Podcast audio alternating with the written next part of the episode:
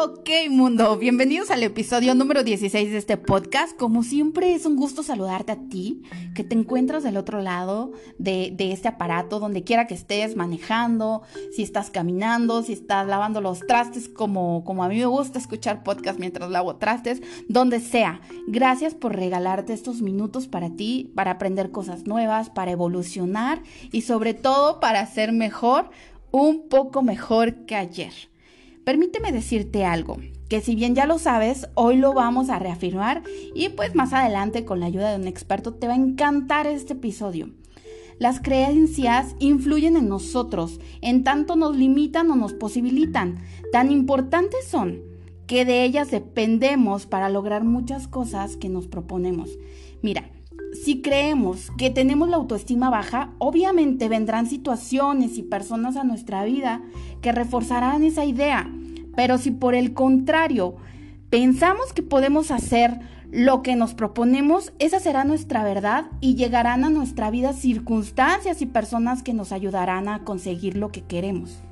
Todo esto nos lleva a vivir emociones y estas emociones a su vez generan un efecto en nosotros que puede ser positivo o negativo y que se manifiesta en nuestro día a día, en general en nuestra vida. Pero para esto, para, para hablar más de esto y profundizar en el tema y por primera vez en el programa, por primera vez en el programa, tenemos un invitado muy especial. Él es Jorge Amezcua, terapeuta físico y emocional. Es licenciado en nutrición y rehabilitador físico. Actualmente se está especializando en el ámbito de la psicología y los temas de inteligencia emocional y programación neurolingüística. Él es maestro en la Universidad de Guadalajara, maestro en la UTEC, en la Universidad Enrique Díaz de León y también es conferencista de diversos congresos en el ámbito de la salud a nivel nacional. Eh, actualmente es fundador de un centro multidisciplinario llamado Biodos Medic, el cual la misión de este es mantener y recuperar la salud tanto física como mental. Entonces, como ves, pues tenemos un invitazo que te va a encantar escuchar este podcast y pues bueno, te lo presento. Jorge, ¿cómo estás? Bienvenido. ¿Qué tal, Jesse? ¿Cómo estás? Buenas noches a todos. Este, pues aquí estamos. Estoy escuchando que soy el primer invitado de tu programa. Eso, eso me halaga, este, me emociona, al mismo tiempo me, me, compromete con tu programa. Y pues bueno, esperemos que para tus escuchas, este, pues sea un tema que les deje mucho conocimiento, mucho aprendizaje y sobre todo se lleve a la acción, Jesse, para mejorar nuestra calidad de vida. Efectivamente eres el primer invitado del programa, mira, lo estás inaugurando, bueno, de alguna manera. Este, y yo estoy súper contenta, sobre todo porque conozco tu trayectoria, tu profesionalismo y porque me has ayudado a mí en muchísimas cosas en mi vida. Por eso fuiste el primer invitado, Jorge. ¿Qué te digo? Halagado, este, hasta quizá penado, pero bueno, contento, muy contento, muy feliz, este, aquí tomando los que nos estén escuchando, si quieren acompañarnos con un rico cafecito este, aquí estamos tomando un rico cafecito y empezando la charla del día de hoy. Salud. Igualmente. Jorge, ¿de qué vamos a hablar hoy? Mira, el tema es eh, creencias, emociones, sentimientos, cómo afecta a nuestra vida, Jessie. ¿Y qué tipo de creencias? ¿Qué? Porque creencias hay de, de muchísimos tipos, ¿no? Creencias religiosas, creencias ya me comentabas antes de que comenzáramos esto sobre creencias que nos heredan nuestros papás, pero platícanos un poquito. Ok, efectivamente. Eh, cuando hablamos de creencias, podemos irnos a las creencias de la niñez. Estas realmente son unas creencias que se archivan en nuestro subconsciente y pues eh, pueden ser positivas o negativas en el trayecto de nuestra vida. Eh, estas creencias, como bien te dije, son creencias a veces transgeneracionales. Es una creencia que tiene la mamá de mi mamá y luego mi madre me la pasa a mí.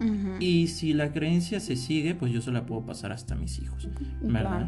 Me hiciste recordar, y sí, ¿eh? una historia que leí hace poco sobre una niña que le pregunta a su mamá y le dice, oye mamá, ¿por qué le cortas las orillas a los al pan?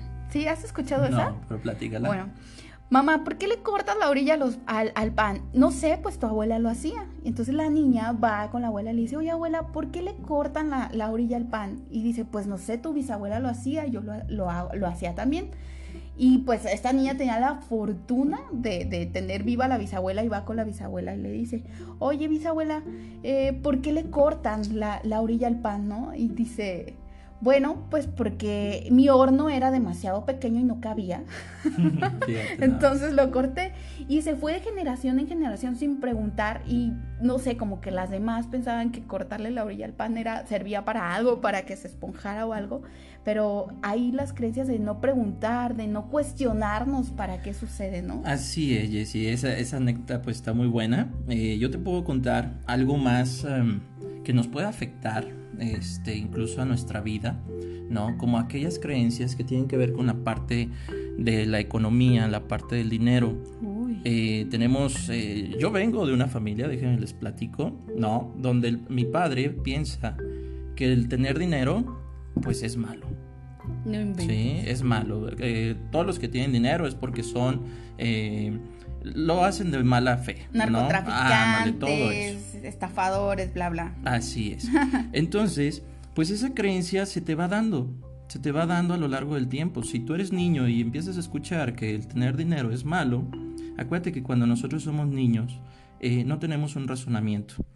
Todo lo que aprendemos de los 5 a los 11 años de edad, no lo razonamos, simplemente lo aprendemos y no lo preguntamos. Si bien nos va, ya en la edad adulta, eh, alguna de estas creencias, si nos empieza a atorar y la podemos analizar, podemos darnos cuenta y razonarla y decir, bueno, se me hace que esta creencia no es muy buena para mí, me está bloqueando y entonces trabajo sobre ella, si bien nos va. Pero si no, todo el tiempo trabajamos sobre ella y como te decía, es una creencia que entonces eh, es más digno ser pobre que ser rico, vivo con, en la pobreza, ¿no? Llámese pobreza económica en este momento y eso le transmito a mi hijo también. Fíjate que en el episodio anterior precisamente hablaba sobre romper estructuras y, la importancia de cuestionarnos todo, ¿no? A veces, como tú dices, vamos viviendo de acuerdo a, esas estructuras que nuestros papás nos, nos fueron marcando, pero ve cómo esas estructuras, esas creencias, esos paradigmas heredados nos pueden llevar a estar viviendo una vida que realmente no nos gusta, no nos corresponde, no queremos y que pues estamos ahí por, porque sí. Así es, Jessie. De hecho, eh, muchos de nosotros vivimos con las creencias de nuestros antecesores, con nuestras, las creencias de nuestras familias pasadas, y realmente no vivimos con nuestras creencias. ¿Por qué? Por un sentimiento quizá de culpa o un sentimiento a veces de le voy a fallar a la familia porque no sigo esta creencia.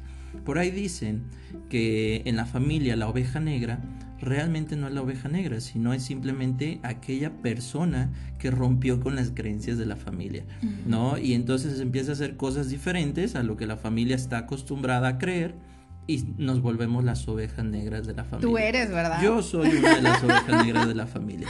Yo rompí por ahí creencias de mi familia, estoy en ese trabajo, en la introspección y efectivamente se trata de eso. Mucho de esto también de las creencias es voltear a ver hacia adentro voltear a ver hacia ciertas creencias, ver si suman o ver si restan.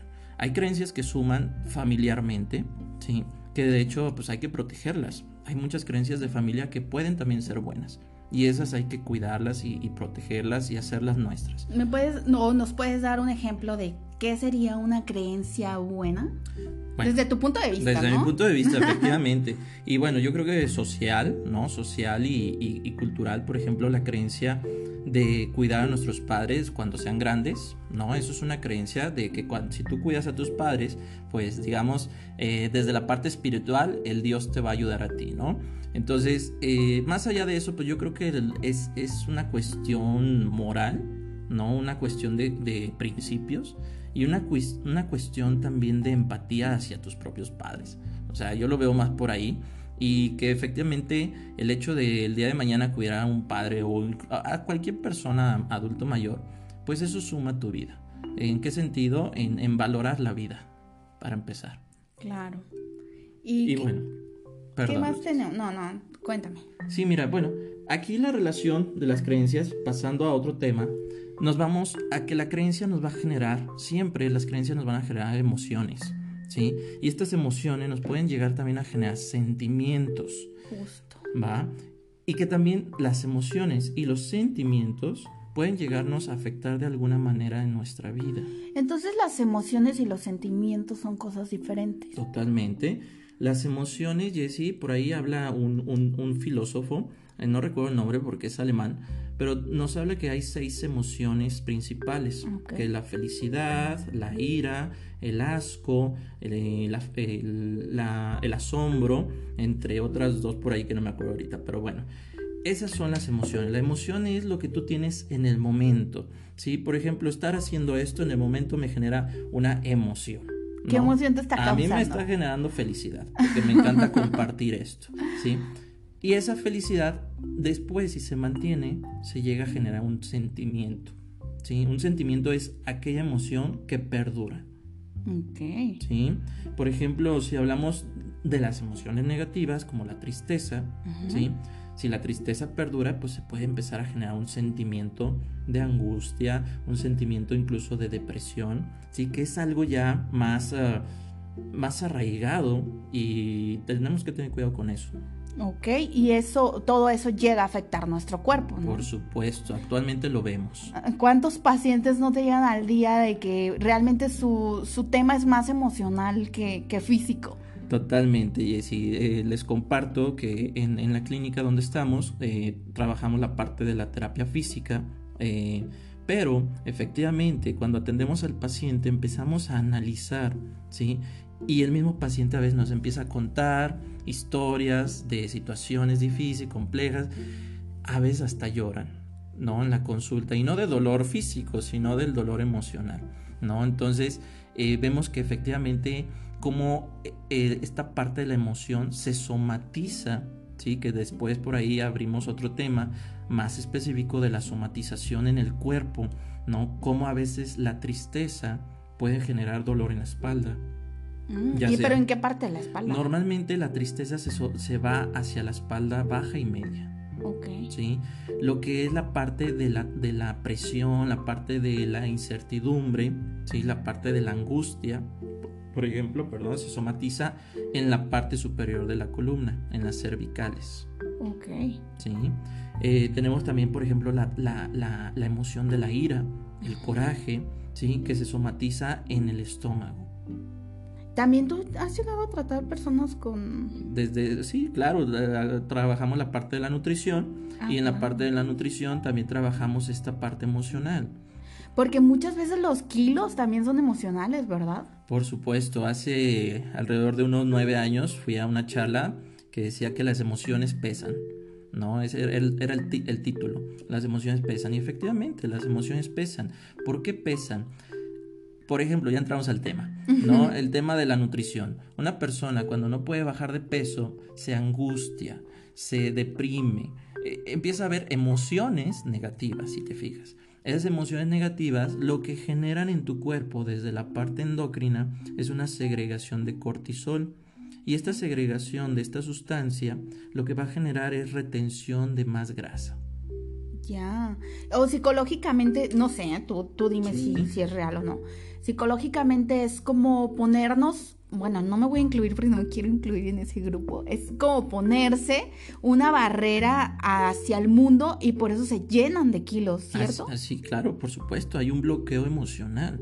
¿sí? que tiene que ver con segregación de sustancias y también la parte de cuando hay un bloqueo emocional pues no, no, no estás consciente de muchas cosas que haces y pues hay muchas cosas que haces inconsciente que no te están ayudando a bajar de peso. Oye, y tú como profesional, cuando llega alguien a, consulta contigo, sobre todo de, nutrición, eh, ¿tú alcanzas a identificar que sus kilos son emocionales o no? Por supuesto, totalmente.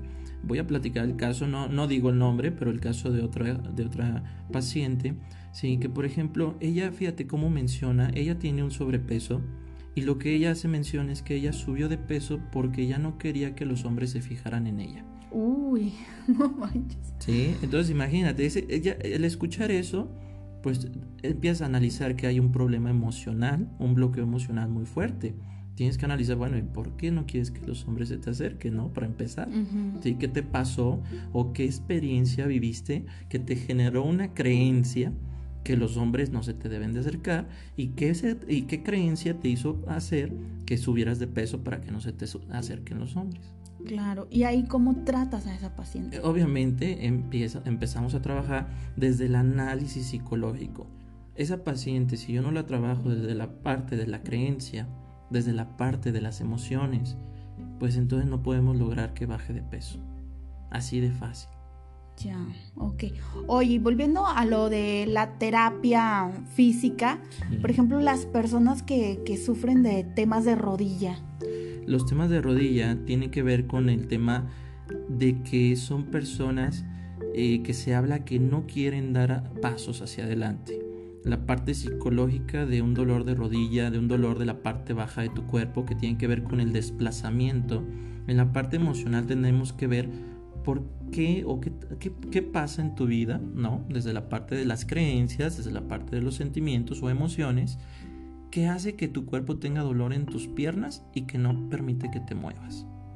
Vaya, esto suena muy, muy interesante. Entonces, Jesse, eh, como te digo, según lo que pensamos y creemos, nos va a dar como resultado emociones y sentimientos.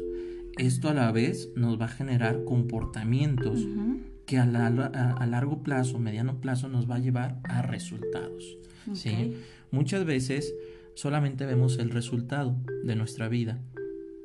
¿verdad? ¿El resultado eh, te refieres al día a día? Del día al día o de alguna situación en específico. Ay, se me, eh, me pasó esto.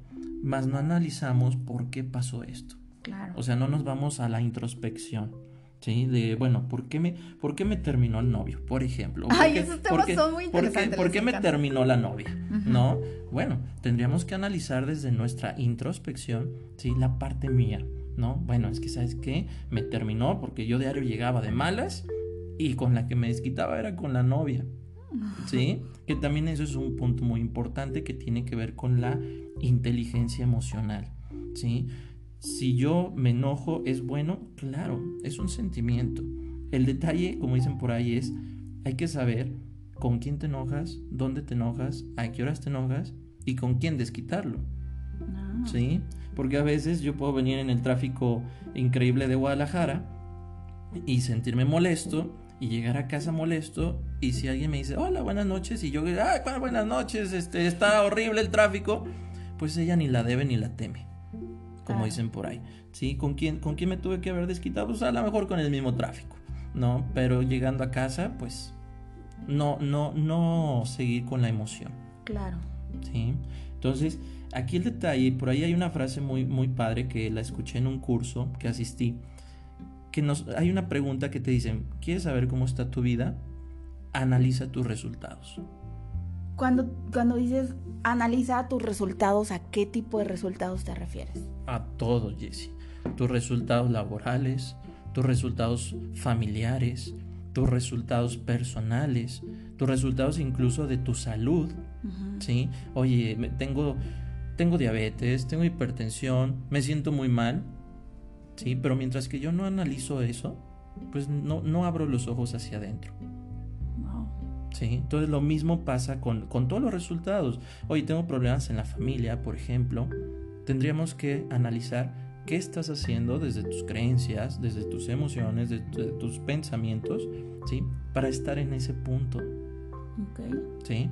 Entonces es importante, aquí empezamos a entrar pues yo creo que a la parte medular del tema, que es la introspección, algo fundamental de las creencias, emociones y sentimientos es la introspección. ¿Por qué creo lo que creo? Primera pregunta. ¿Por qué siento lo que siento? ¿Por qué me emociono con tal o cual cosa de esta manera? ¿Sí? Hay una, una, una, una actividad que hace algún tiempo hice, donde la actividad es estar con muchas personas y ponerte cara a cara con él y decir, te acepto, te quiero, no te acepto, no te quiero, no sé si te acepte o no te acepte y finalmente no te acepto. Cuando hicimos esa actividad, pues resulta que nadie nos conocíamos y el 90% la primera vez dijo no te acepto. Pero ni siquiera los conocías. Aquí lo interesante, Jess, Jessie, es más bien analizar qué reflejaban esas personas en ti o qué, parte de ti, ¿sí? Este, pasó que no aceptaste a esa persona. A, de a quién te acordaste, esa persona a quién te recordó. ¿Por qué no la aceptaste si era una simple persona? O a lo mejor refleja una parte de ti que no te gusta, ¿no? Pero que tú también la tienes. Por supuesto, puede ser también esa parte. ¿Sí? Entonces aquí también es esa parte. A veces en la vida vamos caminando día a día desde la inconsciencia y desde lo automático, que es muy cómodo. Sin embargo, a veces no es lo mejor. ¿sí? Cuando se nos atraviesa algo, pues nos paramos. Cuando tenemos que lavar el baño, lo lavamos. Todo es muy automático. E incluso hasta tenemos, eh, que es bueno, ¿no? Un, cronograma de actividades semanales. ¿sí? Voy a, me levanto a las 7 de la mañana, eh, me baño, esto, lo otro, lo otro, y así nos vamos. A veces la vida es muy automática y es bueno por un lado, pero por otro nos vuelve muy inconscientes. Entonces yo creo que aquí la parte medular es, volvemos, empezar a ser más conscientes desde nuestras creencias, desde nuestros sentimientos, desde nuestros pensamientos y emociones, para empezar a evaluar por qué me está pasando lo que me está pasando. Claro, yo aquí eh, siempre tengo súper presente algo y, y, presente en todo, presente en las relaciones personales, con tus amistades, con tu familia, con tu trabajo, con lo que compras, con lo que sea. No te acostumbres porque una vez que te acostumbras a las cosas, que te acostumbras a las personas, las dejas de tratar como cuando son nuevas, ¿no? por ejemplo, cuando compras tu celular, lo, ay no, hasta con cuidadito, lo dejas en la mesa, ah. y, pero, pero, pasa el tiempo y hasta lo avientas en la cama, lo avientas igual, no pasa nada. Pasa lo mismo con, con, nuestra pareja. Al principio le damos lo mejor de nosotros, le mostramos este, pues, mm, nuestro genuino interés, nos arreglamos, nos vemos bonitas. Y pasa el tiempo, y yo lo veo con amistades así, este, de que ya sabe que va a llegar el novio, el esposo, lo que sea, fodongas, oye, no, dejan de, de, ponerle ese interés a sí mismas y pues obvio. Claro, y Hablando de ese tema, este, si gusta tus escuchas para la siguiente, si me aceptan, podemos hablar de la bioquímica del amor. Es un tema muy, muy interesante. Sí, oye, vamos a planearlo. Vamos a planearlo. Pero hablando de esto, pues efectivamente, ¿no? Lo que pasa, como bien dices, la primera etapa, pues es el enamoramiento, ¿no? Donde vemos a todo a color rosita y nos perfumamos, nos arreglamos, nos cambiamos, nos vestimos y hasta le abrimos la puerta a la, a la mujer y pásale mi amor, ¿no? Pero después viene la, la, la persona real, ¿Qué quiere la princesa? Ah, todo eso. Ya comiste. Todo eso es el enamoramiento, ¿verdad? sí, sí, sí, pero después nos sale el ogro, que siempre todos tenemos un ogro, la verdad. La verdad es que todos tenemos un ogro. Sí, hoy estoy de malas, hoy no quiero verte, eh, me duele la cabeza, tengo hambre, y empiezan ahí los, los, los gruñidos y empiezan a salir otras emociones ya no solamente la emoción de siento maripositas en, el estómago, ¿no? Sino que empiezan a salir emociones de, ay, este muchacho no ha llegado, ya viene media hora tarde y ya me voy a enojar, ¿sí? Y llega el enojo, ¿sí? Eh, esa etapa es la etapa que tiene que ver con la aceptación. Y es la más bonita. La aceptación no propia, sino de pareja. De pareja, de pareja, claro. Sí, es donde o lo acepto con sus fachas y sus tardanzas o sale bye. ¿Sí? Si hay una aceptación, Jessie, pues entonces entra el verdadero amor. El verdadero amor es la aceptación de esa persona con todo y su ogro. Claro. Pero bueno, ese es tema de la bioquímica, bioquímica del amor. espero que sí me aceptes la invitación para otro próximo capítulo y, platicamos mucho sobre eso. Pero volvamos a lo que es cómo reacciona nuestro cuerpo con los sentimientos, con, con las emociones y cómo se manifiesta en nosotros. Por supuesto, claro que sí. Y bueno, Jesse, eh, hablando sobre las creencias, pues efectivamente las creencias son el ADN de nuestros pensamientos. ¿Por qué digo el ADN? Pues como te decía anteriormente, muchas de nuestras creencias se dan desde la niñez. Eh, los padres, desafortunadamente, ¿verdad? Eh, por educación y porque nunca nos enseñan a ser papás, tenemos frases que se nos vuelven creencias. Por ejemplo, cuando un niño quiere hacer algo y un papá le dice, no, porque estás chiquito y no puedes. Eso es una creencia. Que se, bueno, se vuelve una creencia. ¿sí? Y de grande, aunque lo tengamos subconscientemente, aunque no nos demos cuenta, ¿sí? Tenemos limitaciones y ante alguna adversidad lo que se nos viene es no puedo. ¿Por qué? Porque nuestra, en nuestra infancia nos dijeron mucho es que no puedes, es que no, no está bien, o sea, te pusieron una estructura de límites. Así, de creencias, ¿verdad? Al final se vuelve una creencias creencia. limitantes. Creencias limitantes. Digo que hay otros papás también que, que ponen creencias positivas, ¿no? Así es. Tú eres el mejor, tú puedes, lo vas a lograr. Así debe de ser, así debe de ser. Sin embargo, acuérdate que hay algo que se llama utopía, que tiene que ver con, con todo lo negativo, todo lo destructivo, todo lo, lo el desorden del mundo y de la vida.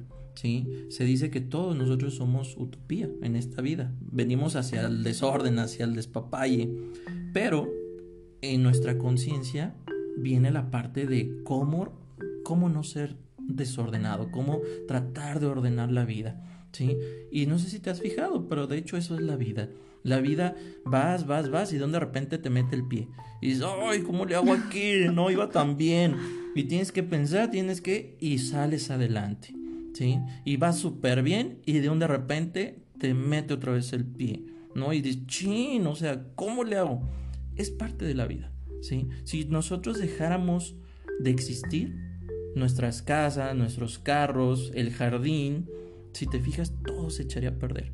El jardín crecería horriblemente, las casas, la pintura de las casas se, se comería por el sol, los carros se oxidarían, todo tiende al desorden. Entonces, nosotros estamos tratando de ordenar el mundo, ¿no? Estamos como contracorriente en el universo. Pero ese es uno de nuestros fines en esta vida, ¿sí? Entonces, efectivamente, como padres, volvemos en la parte de la niñez, pues lo ideal sería eso. Y esperemos mucho de, muchos eh, oyentes tuyos sean papás y empiecen a reflexionar qué les decimos a nuestros hijos. Oye, y no nada más los que, digo, me incluyo, yo todavía no tengo hijos, pero por supuesto que estos temas me interesan por si algún día tengo hijos, ya sé cómo actuar de cierta manera. O sea, escuchaba el otro día a un conferencista que decía, ¿cuándo es el mejor momento de comprar tu libro de cómo educar a un adolescente? Pues cuando tu hijo es un niñito, cuando todavía no está en la etapa para llegar preparado, ¿no? Así es, así es, este, hay que, hay que tratar de de adelantarnos unos pasitos antes de que llegue la situación, ¿no?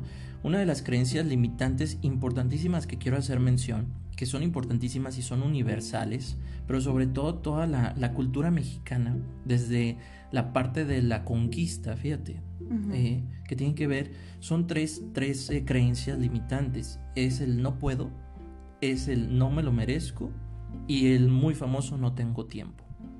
Son tres creencias limitantes que en la cultura mexicana se han arraigado bastante. Y esto tiene que ver desde la esclavitud, desde la conquista. ¿Por qué? ¿Por qué? Pues porque el español llegó a, ahora sí que a pisotearnos, ¿verdad? En el momento de la conquista. Entonces, volvemos en el chip genético, pues ¿qué nos pasó? Pues éramos esclavos, Jesse. Y como, como esclavos, perdón, pues no merecíamos cosas ¿verdad? También era, pues no puedo obtener algo, porque solamente el rico, el español, era el que lo obtenía. Y finalmente no tengo tiempo, pues no, porque todo el día estoy trabajando como esclavo. Ya. Sí. Y ahorita todavía, fíjate cuántos años han pasado y también lo seguimos teniendo estas creencias. ¿Cómo estás? ¿Vamos para allá? No tengo tiempo. bueno, uno siempre tiene tiempo para lo eh, que le importa. Así es, ya lo decías, ¿sí? Oye, ¿qué, tal si te compras este carro? Es que no me lo merezco. Es que no es mucho para mí. Yo con un bochito estoy bien. ¿Qué digo? No menosprecio los bochitos. ya, son, ya son de colección. no, hombre, ahorita cuestan más que, el que traigo, ¿sí? Y, y, el famoso también es que no puedo, ¿sí? Entonces son tres creencias limitantes que tenemos arraigadas desde, desde muchos años atrás y que tenemos que trabajar en ellas. ¿Y esas creencias llegan a, afectarnos en nuestras emociones, Jorge? Por supuesto, por supuesto. Eh, estas creencias, ¿qué, pasa si yo te digo, sí puedes, Jesse?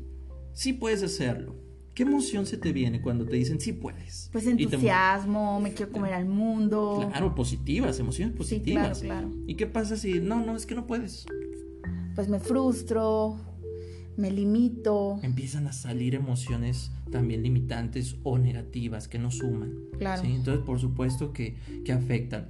Eh, pues para finalizar, Jessy, este, traigo un ejercicio, me gustaría compartirlo para tus escuchas, este, el cual creo que les va a servir bastante para empezar a ser introspectivos y empezar a analizar cuáles son tus creencias positivas que tienes en la vida y tus negativas o, limitantes. ¿sí? Mira, es muy sencillo, simplemente un lápiz y un papel. Ser valiente y ser muy honesto. Sí. ¿De acuerdo? Total, ese ejercicio va a ser para uno mismo, ¿no? nadie lo va a ver. Sí, es para uno mismo, totalmente. El ejercicio consta en responder las siguientes preguntas. La primera pregunta es, ¿qué te dijeron sobre esta creencia? ¿Sí? ¿Alguna creencia que tú tengas? ¿Qué te dijeron sobre ella? El segundo, la segunda pregunta que hay que responder es, ¿cómo te ha afectado esta creencia en tu vida? Vamos a poner un ejemplo, a ver, una creencia muy común, muy común en, nuestra sociedad, ¿cuál podría ser? Tener dinero es de narcos, vamos a ponerlo así. Ay, bueno, sí, está muy fuerte, ¿no? Bueno, vamos viéndolo. Ok, ¿sí? Pues. ¿Qué te dijeron sobre esa creencia? Pues que bueno, que si yo tenía mucho dinero es que no era una persona honesta y que seguramente estaba ganándolo de una manera ilícita. Ok. ¿Sí? Creencia limitante. Así es. ¿Cómo te ha afectado esta creencia en tu vida? Pues bueno, pues entonces no, no, no me supero porque pues si me supero y tengo dinero, pues voy a ser una persona mala. Y juzgada. Y juzgada también, ¿sí? ¿Cómo te afecta? Ah, perdón, esta ya la dije. ¿Qué limitaciones derivan de poseer esta creencia? Pues por supuesto la limitación económica, ¿sí? No tengo el suficiente ingreso y pues por ende no tengo eh, recursos para comprar eh, lo que yo quiera. ¿Qué es lo que te impide probar o hacer? Esto de qué es lo que te impide probar o hacer es qué te limita a quitarte esa creencia. Yo la podría entender como, ¿qué te limita a probar a hacer? Pues a lo mejor el no tener el dinero me limita a no vivir en esa casa que quiero, a viajar a ese país que quiero. Así es, así es, totalmente. Y luego dice, ¿de qué tienes miedo al comportarte en base a esta creencia? ¿Qué pasaría si tú te comportas, más bien no aceptas esa creencia y, y te brincas esa creencia? ¿Qué pasaría? ¿Sí? A lo mejor pues sabes que empiezo a tener dinero y a lo mejor empiezo a tener una vida que sí me gusta. Claro. ¿Sí? La siguiente es, ¿qué es lo que ese miedo te impide hacer? Volvemos. Regresamos a un, a un, este, a un sentimiento, ¿sí? Que es el miedo. Claro. Que es totalmente limitante. ¿Sí? Después tenemos la siguiente pregunta. Eh, ¿A quién más ha perjudicado este miedo y creencia? Pues a todos los que te rodean. Por supuestísimo, ¿no? ¿Qué harías si no tuvieras este miedo? ¿Qué pasa si te dicen, oye, pégale y genera dinero? te comerías el mundo. ¿No? Eh, ¿Cómo te ves con este miedo presente dentro de cinco años? ¿Qué pasa si tú sigues ahí? En Estancado. pues no avanzas a lo mejor, ¿no? sigues ahí preocupado con tus deudas y todo lo demás. ¿Cómo te ves durante el resto de tu vida aún poseyendo esta creencia? No, pues. Sí, pues a lo mejor sabes que no voy a generar nada, no voy a tener un hogar, no voy a tener algo propio, ¿sí? Porque no tengo cómo adquirirlo. ¿Te vas a conformar con ello? ¿Quieres que sea este tu destino? Esa es una pregunta muy fuerte, ¿sí? Ahí es donde entra la parte, yo creo que medular ¿sí? ¿Quieres conformarte y que ese sea tu destino? Pero aquí yo invito a que la gente no solamente responda, no, no me quiero conformar, sí quiero cambiar, pero no hacen nada por dar el siguiente paso. nada. Aquí es un, es un ejercicio de, mucha fuerza, de mucha valentía. y congruencia. Y congruencia, en el cual tienes que ser muy honesto y pues si te duele ni modo, ¿verdad? Puede llegar a generar un poquito de dolor emocional. Ahora, ¿cómo hacer para que esto mejore? ¿Sí? Vamos a, poner, ahora libero de mi vida la creencia de, y vamos poniendo la creencia que te está limitando. ¿Sale? Eh, repítela dos veces en voz alta. Después contesta, ¿qué nueva creencia podrías utilizar para sustituir esta creencia limitante? ¿Qué vas a creer ahora? Bueno, pues ahora voy a creer que el dinero no es malo y que me va a llegar en abundancia para tener muchas bendiciones y ser feliz en la vida. Por ejemplo. ¿No? Eh, completa ahora esta frase. Ahora traigo a mi vida y pon tu nueva creencia. abundancia económica, por ejemplo, ¿no? Repítela en voz alta dos veces y después contesta, ¿cómo te sientes con esta nueva creencia? ¿Cómo te sientes? ¿Qué será en tu vida con esta nueva creencia? ¿Qué va a pasar en tu vida si tú empiezas a creer de una forma diferente respecto a este tema? ¿Qué aportará a tu vida esta nueva creencia? ¿Qué cosas maravillosas podrías crear aferrándote a esta creencia? ¿Sí? Coge ahora otro folio en blanco, vas a escribir la creencia negativa, la vas a tachar, vas a escribir la creencia positiva. Claro. Y vas a tratar de repetir este ejercicio. No inventes, Jorge. Mira, vienes a darle como, como ¿cómo puedo decir? Como en el clavo, porque justamente hace como un mes yo hice ese ejercicio de un curso en línea que tomé. Y, pero no está tan extenso, o sea, ahí te decían, anota todas tus creencias limitantes que tienes en post-it, ¿no?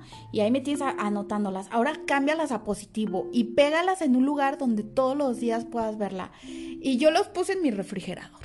Y todos los días leo la frase en positivo y me la creí. Y, y gracias a esa frase es más, ¿cuándo fue? No, hace más de dos meses. Gracias a esas frases que cambié a positivo, comencé este podcast. Porque yo siempre lo dejaba para después, para después, creyendo, no, es que me falta, no, es que, y si esto, y si el otro adiós, comencé. adiós creencias limitantes. O sea, de verdad yo soy una fiel testigo de que este ejercicio sí sirve y sin saber que tú nos ibas a compartir ese ejercicio, yo te puedo decir a ti y a todos los que nos escuchan que ya lo hice y que sí sirve. Claro que sí, de que sirve, sirve, Jessy. Muchos a lo mejor piensan que esto, ah, no, pues no sirve, esto es mucha tarea. No, existe algo que se llama actualmente plasticidad cerebral.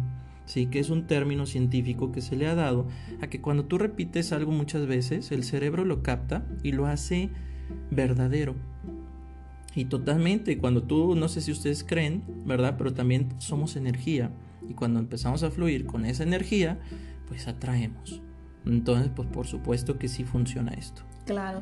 Como dice una frase, si me equivoco, corrígeme, la de eh, actúa para que parezcas hasta que lo seas, ¿no? Algo así va, ¿no? Así es, así, es así es, así es, hay que hacer esto. Entonces, métete en la cabeza eh, creencias positivas, eh, yo creo que concluyo con eso, y es el día de hoy.